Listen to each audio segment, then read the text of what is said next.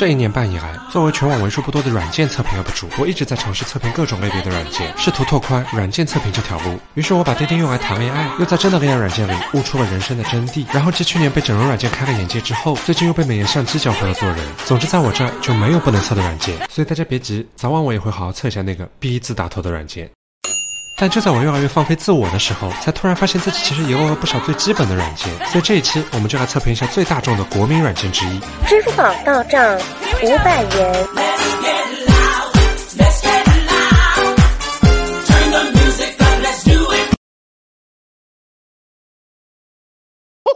好，大家好，随和，按照惯例先看图标。支付宝作为一款老牌国民软件，图标也自然经历了数代的变革。但从二零一三年开始，它就一直在使用如今这个巨大的“之”字。这种使用软件名称第一个字作为图标的方式非常常见，譬如淘宝、豆瓣、贴吧，甚至是国外的 Facebook。但这种方式好像也并不完全适合所有软件，譬如，哎，这个 B 软件。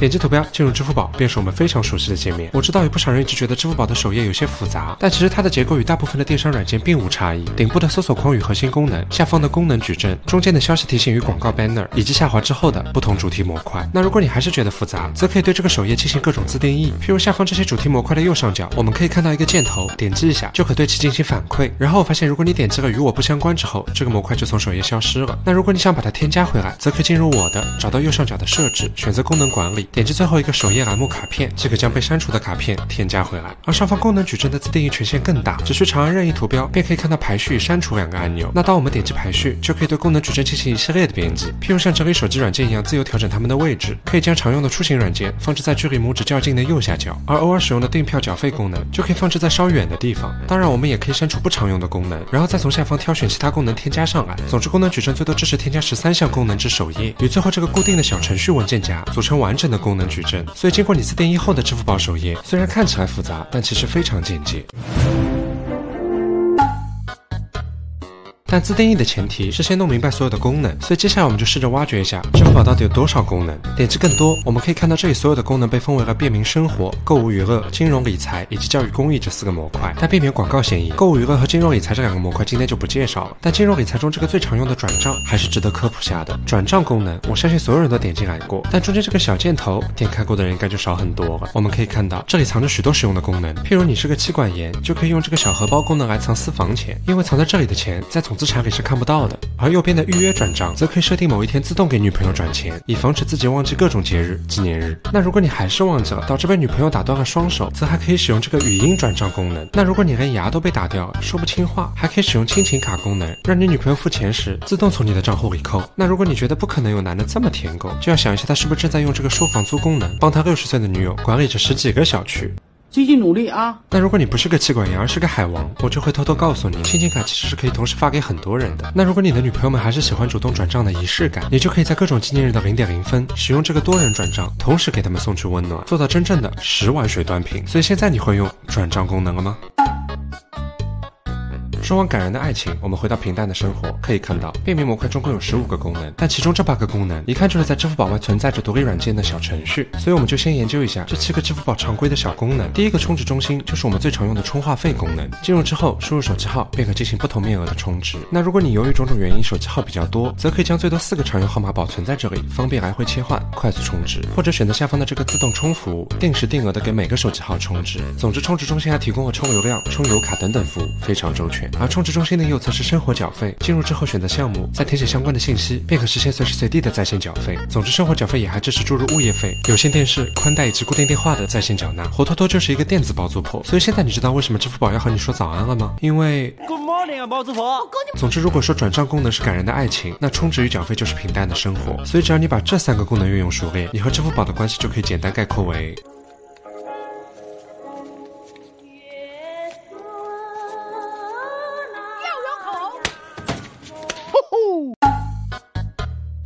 生活缴费的右侧是如今大家无比熟悉的健康码，所以在这就不多介绍了。而健康码右侧的这个市民中心概念就比较复杂了，因为它的本质其实是各地的政务号，这就导致你在不同地区打开的市民中心都是不相同的。所以这边我建议大家回到首页，直接搜索自己常驻城市的政务号，然后点击右上角的五角星，将它收藏至首页的小程序文件夹，这样就算你在外地，也可以快速办理自己城市的业务。然后我就研究了下各地的政务号，发现官方玩谐音梗玩的是真的溜，譬如重庆叫做愉快办，吉林叫做集市办，贵州直接叫做贵人服务。海南干脆叫做马上办事，而湖南更是放飞自我的叫做心想事成。而其中最有趣的要数浙江省的这里办，因为当一个外地人问浙江人哪里办城市服务时，哎，你在哪里办的社保啊？这里办的，哪里办呢？这里办，这里是哪里？就是这里办。我他妈！虽然名字各不相同，但各地政务号的功能大致相似，其本质就是将原本必须在线下完成的各种城市服务也搬到了线上。譬如各种实体证件的电子版本，挂号不用排队的电子医保，个人三金账单的随时查询与提取，以及各种需求的在线申请与批复。总之，关于这个城市的几乎所有服务都可以在这里找到。所以，将政务号收藏到小程序文件夹是每个支付宝用户的必备操作。下一个我的快递应该也是各位非常熟悉的功能了。总之，查快递、寄快递、优惠活动以及同城闪送都是非常常用的服务。而通过下方的商户推荐，大家可以发现，原来除了功能矩阵编辑页面里的八个小程序，其实类似顺丰、货拉拉、闪送等具备独立软件的品牌，也都在支付宝设立了小程序。所以，如果你经常使用这些软件，就可以点击进入，找到右上角的五角星，像前面收藏政务号一样收藏它们。所以，熟练的运用小程序功能真的非常重要。因为我发现一整个支付宝才两百多兆，而顺丰、货拉拉、闪送的独立 App 加起来就三百多兆了。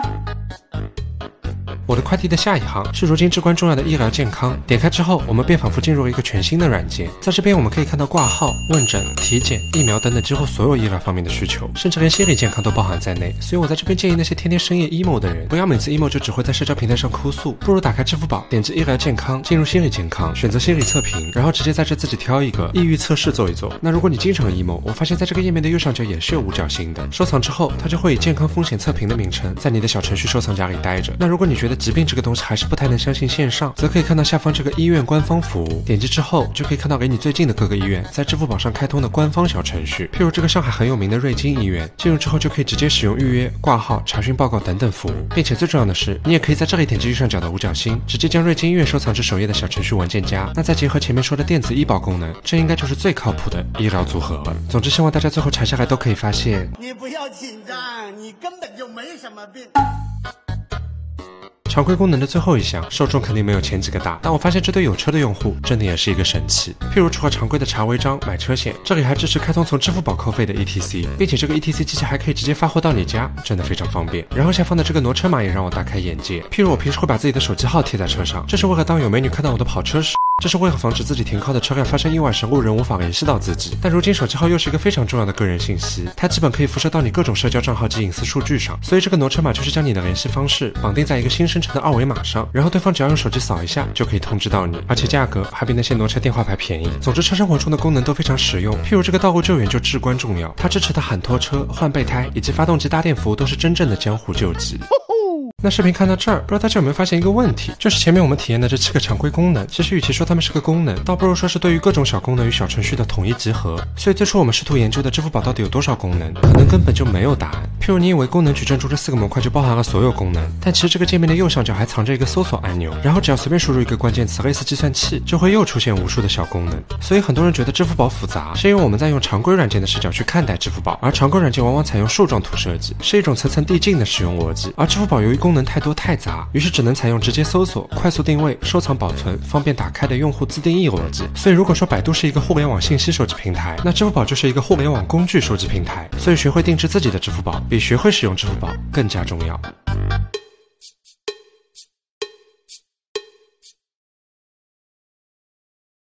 这种使用软件名称第一个字作为图标的方式非常常见，譬如淘宝、豆瓣、贴吧，甚至是国外的 Facebook。但 Facebook 最近好像改图标了。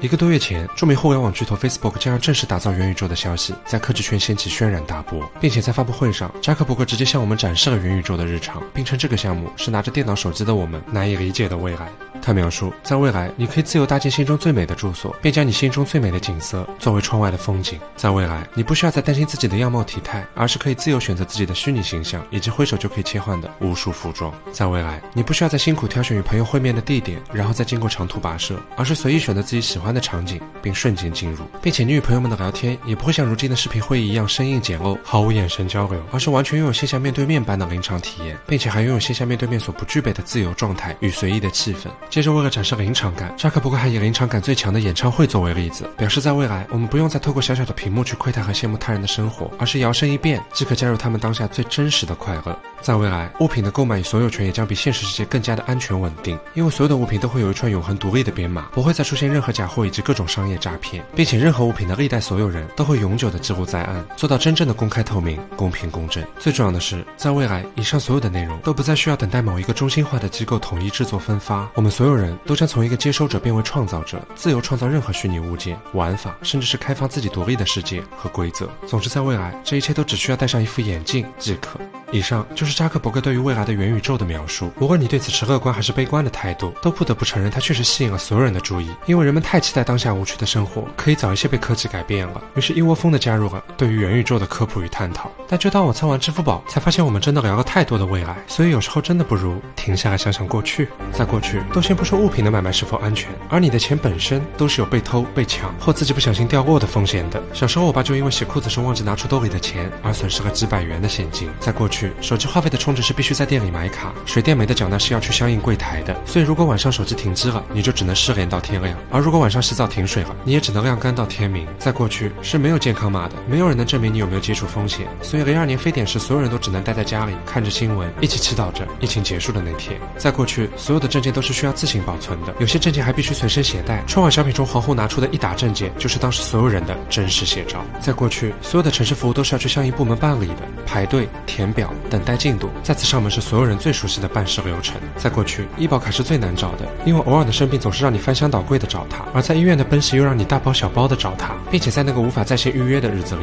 人们只能在长长的门诊队伍中努力地压制着身上的病痛。而如今的这一切，都只需要拿出一台手机即可。所以我不确定二十年后扎克伯格所描绘的元宇宙会不会最终实现，但我确定，如果你把现在的支付宝描述给二十年前的人听，他一定会觉得这就是一个不可思议的元宇宙，因为科技在被展望时总是那么声势浩大，而在实现时却又变得悄无声息。所以所有人都会觉得元宇宙的概念十分科幻，却很少有人会对当下的生活产生敬意。但其实也正是这种悄无声息，才能证明我们所有人的生活都早已被彻底改变，我们就生活在元宇宙。